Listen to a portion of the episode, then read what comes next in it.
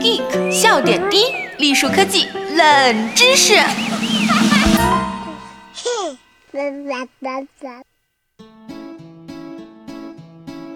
亲爱的小伙伴们，大家好，我是本期主播浅草菲菲。眼看着过不了几天就是五一假期了，我想小伙伴们心里一定是蠢蠢欲动，对于假期的来临感到心神荡漾。而说到假期，除了玩，最重要的一点是什么？对，就是吃。为了庆祝即将到来的五一假期，果壳 FM 给大家精心准备了为期一周的吃货专题，帮助大家酝酿放假心情。哦耶！所有的吃货们，你们准备好了吗？今天的节目就来给大家讲一讲关于我们身边的深夜报社以及美食节目的那些事儿。公元一世纪的罗马美食家阿比修斯说过一句名言：“吃饭先靠眼。”在百年之后的东方古国，魏晋诗人陆机则用“秀色若可餐”来形容洛阳佳人。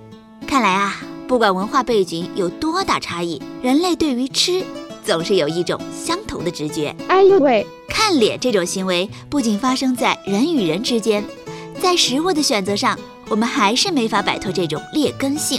去年，一群来自牛津大学的科学家进行了一次大手笔的尝试，参照抽象派名家康丁斯基的一幅作品，制作了一盘堪比艺术品的沙拉。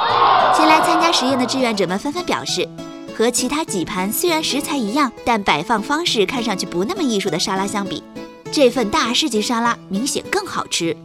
这就类似于我们说高档餐厅和街边小馆菜品的区别。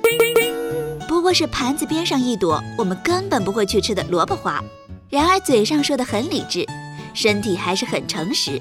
我们仍然愿意相信带萝卜花摆盘的菜会更好吃，好像很有道理的样子。为什么视觉刺激与进食机制这么的密切相关？其实啊，在采集与狩猎的时代，人类过着随时可能吃完上顿没下顿的生活。如果眼前出现了食物的图像，便意味着今天又是不用担心饿肚子的美好的一天，因此在大脑当中，食物相关的视觉刺激与进食的满足感被紧紧地锁定在一起。于是乎，经过常年的训练，我们的大脑已经成为了一位真正意义上的吃货。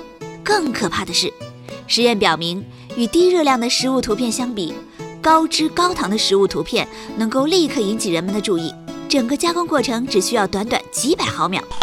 换句话说，大脑只需零点几秒就能判断一份食物好不好吃，这简直就是人类种族的天赋技能啊！有木有？更逗的是，哪怕明知现实很骨感，半夜躺在床上的我们，并没有这些美食可以吃，可我们的大脑也不会对美食图片无动于衷。也是因为这个原因，当我们看到社交平台上流传的各种美食图集时，也会一面怒喝一声“深夜报社”。一面默默地点开链接，解解眼馋。第二天难免就会逮住自己昨晚心心念念的某些食物，大吃特吃。在英语国家，这些美食图片甚至被叫做“食物小黄书”，因为它们和小黄片一样，足以激发我们最原始的欲望。爽爆了！其实反过来想一想，在食物方面的视觉刺激既然对我们影响这么大，我们为什么不利用它来造福一下？广大的减肥人士呢？比如最近，一群来自日本的研究者推出了一款食物整容神器。什么鬼？利用增强现实技术，他们能够实时改变食物的外观。想象一下，看着是烤得滋滋冒油的烧烤，实际上却是山药。对于减肥人士来说，将会减轻多少痛苦啊！当然，无论有多么想和肚皮上的肥肉做斗争，我们终归长着一双渴望追求美食的眼睛，而食物与视觉的故事也将一直精彩下去。